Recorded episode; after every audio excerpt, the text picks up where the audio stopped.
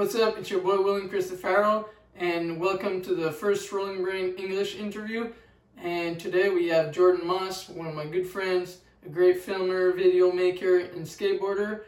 And today we get into how Jordan started to actually film and what was was his influences.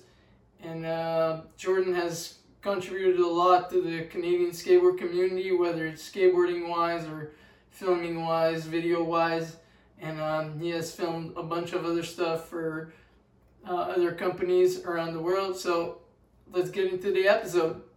So, Jordan, did you pick up a camera because you were inspired by a skateboarding video, or you got inspired because you were out skating with your homies?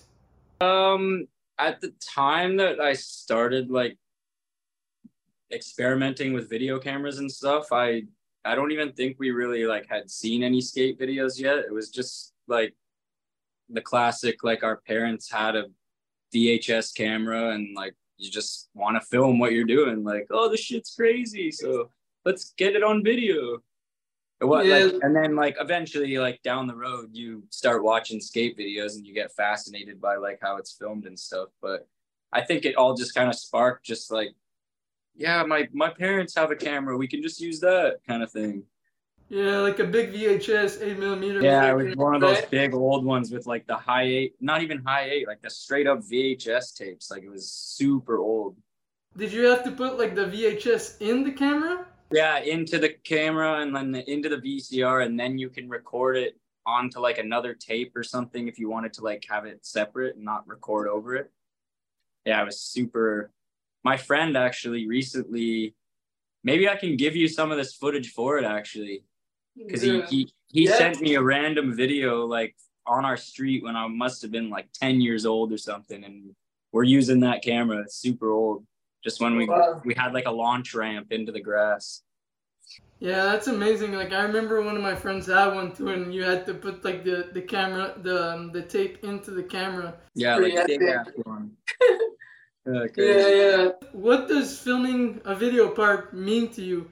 Like filming with someone, like a video part with someone mean to you? Yeah, like, like working on like a serious project.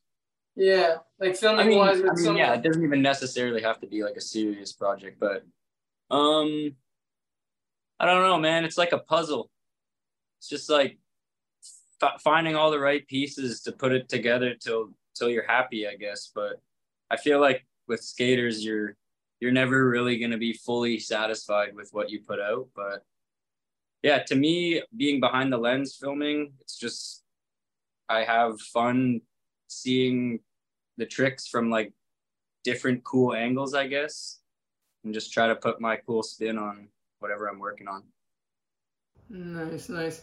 Yeah so this was a question from the public from eric saint and he wanted me to ask you um, how was juggling in between skateboarding, being like a really good skateboarder, and being a really good filmer? How did you juggle in between like the two? Did you find it hard to skateboard and film and kind of like go like another way? Yeah, so I think like growing up, naturally we all just kind of filmed each other, so it wasn't so yeah. like wasn't like you're the filmer. Like we were like all kind of filmers. So like exactly. it was a lot easier when you could just like film your homie. He gets his trick and then you're just like yo i just i want to skate it too. Like can you film me? But like nowadays i'm like i'm a lot older so i'm not like out there in the streets trying to like the homie lands it and then i'm be like all right my turn. Like uh, i'm now i just like kind of take advantage of like the winter and just get my skating in in the winter and then once the we- weather gets nice, I'm I'm a write off and I'm just out there filming in the streets mostly. Nice, nice. He um he want he wanted to know where do you think you would be with your skateboarding if you weren't behind the lens all these years? You know, I've seen you skate and you're one of the greatest skateboarders I've seen. Like, and skateboarders, filmers, and um, yeah, he wanted to know that. Um, it's a good question. Uh, honestly, like I feel like I chose the right path. Like just yeah. seeing the way the way that like skating is nowadays, there's no way I would have been able to keep up with that. Like these mm. the people now are just insane and like even just like my homies that i filmed too like they're like some fucking insanely talented skateboarders and just seeing how good they are i'm like this is like it's fucked like it's like you have to be on such a high like level of skating so yeah, yeah. i think i just naturally kind of drifted towards filming because it was like i'll never be able to keep up with these guys hmm how was it to grow up with like Bobby and TJ and Binko? Yeah, I mean, skating when we were younger was like just like you're just kids, you know? And then it's yeah. cool to see like all the the homies that like stick with it and are still doing it to this day as like professionals or like whether you're pro or not, just even just to see like the homies that are still involved in it today, like like Eric and fucking everyone, Charles Deschamps, like yeah. all the homies that we grew up skating with are like still doing it to this day. So it's it's, cool. it's crazy because I was just like I relooked at some things you you filmed and Eric filmed and uh, basically uh, when I met you, it was like um, I met actually Eric after you. I'm pretty sure, and it was around those South Park days and you guys would just film like a bunch of montages and it'd be so cool. And then from down crazy like, with the edits. Yeah. It was just yeah. so cool to just good times. Yeah, see see you film and skate and just like have all the homies together, just like progress and have fun and yeah, like you were saying, pass the camera over here, pass it over yeah, there. Yeah, exactly. And you just feed mm-hmm. off each other. Yeah. Yeah. Those were some some good fond memories there. Oh yeah. All right, so out of all the videos you've done and all the projects you've worked on, which one was your funnest to work on? Obviously, they all have different memories, but um, yeah.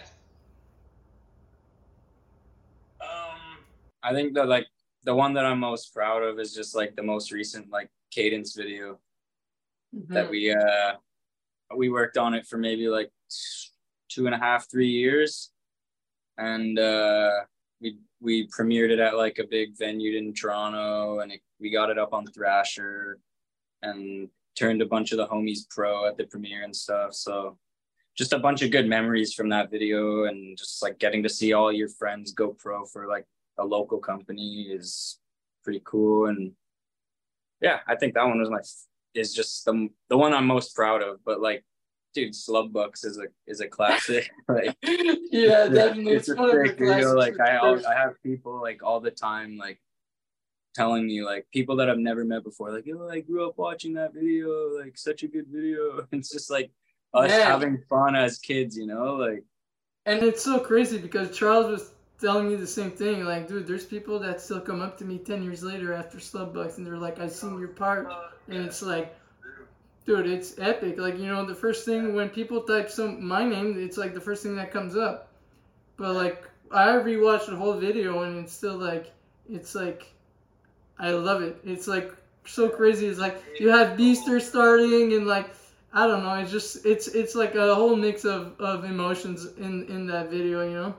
And it was a good time to just kinda like you're growing up, you know?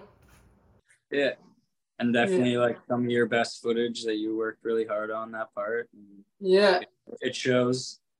Yeah, it's definitely some of my best footage and some of my like hardest but greatest times.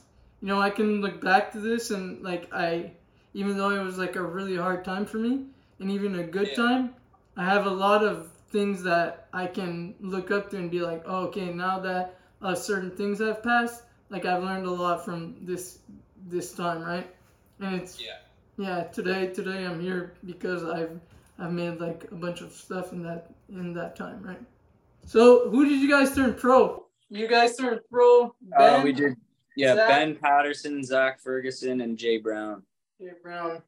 Just yeah. for like our local cadence. Cadence. yeah. That's right. That's right. That's cool to have like local brands like being able to do that, right? Yeah, we just like we more so just do it as like a passion project. Like me and the owner are just like obviously we just love skating. So whether the company is making money or not, like we're just gonna we'll be we'll do it because we love skating. Yeah, contribute to the homies and help yeah. And just try to be owner is cool too. Owner too. Part of the community. What's that? I just say just trying to be like a positive part of the community and just try to like I don't know show show people that you can do something locally and it doesn't always have to be like done in the over state. there. Yeah, yeah, yeah. That's cool. Right now, are you working on any video projects right now? Yeah, working on like a couple right now actually. Um, we're doing another cadence video. Okay. But it's just it's we're not gonna film it as long, and it's like it's mostly like Ben and Zach, mm-hmm. and then mm-hmm. like the other the other guys will be like sprinkled in, and uh, we just did like a premiere. We did a trip in January for uh to to Mexico, so we did a premiere for that video, and we we introduced another rider to the team it's this girl Sophie from uh, she's from London, Ontario, but she's yeah. living in Toronto. Living in Toronto now. She lives in Toronto now, right? Yeah, she Sophie just moved Grant, to right? Toronto. Yeah, exactly. So yeah. we put added her to the team, and then yeah, we'll just be kind of working on that cadence video for the rest of the summer, and then probably premiere it in like the fall. Nice, then, nice, nice. Yeah, working on like a little bevy video for the shop. Yeah. So that'll kind of premiere with the cadence video. So so is the is the BV video only gonna be uh, Ben Patterson in the in the ramp? No, no, no. Well, it'll be street footage, but it's just uh, we have like a, a little team that rides for the shop, so it's like four dudes. Mm-hmm. So try to work on a little project with the, them this summer. You know Justin Fabis. Yeah, so it's yeah, yeah. It, Who's the team? Justin Fabis, Ben. Justin Fabis, uh, Tyler Pearson Mallon. He works at the shop as well. Yeah. Another guy, Adam Banks, and then Will Fillion. You guys have been in the streets, huh? I've seen oh, Justin yeah, we've been trying to, destroying it. Yeah, we've been trying to get out a bunch. It's been pretty nice for the last couple weeks, but then it like it got cold again, so just patiently yeah. waiting for that warm weather. Mmm, warm weather. We're looking forward to it there's a lot of things we can do in the summer, so we're looking forward to a lot of these events, uh, these get-togethers, these skateboarding times, and um, going out in nature. So thank you for your time, Jordan. Truly appreciated. And um, on the next episode, we'll add Eric Saint Laurent in French. So stay tuned, and I'm looking forward to a lot more of these episodes. Have a good one. Love you all.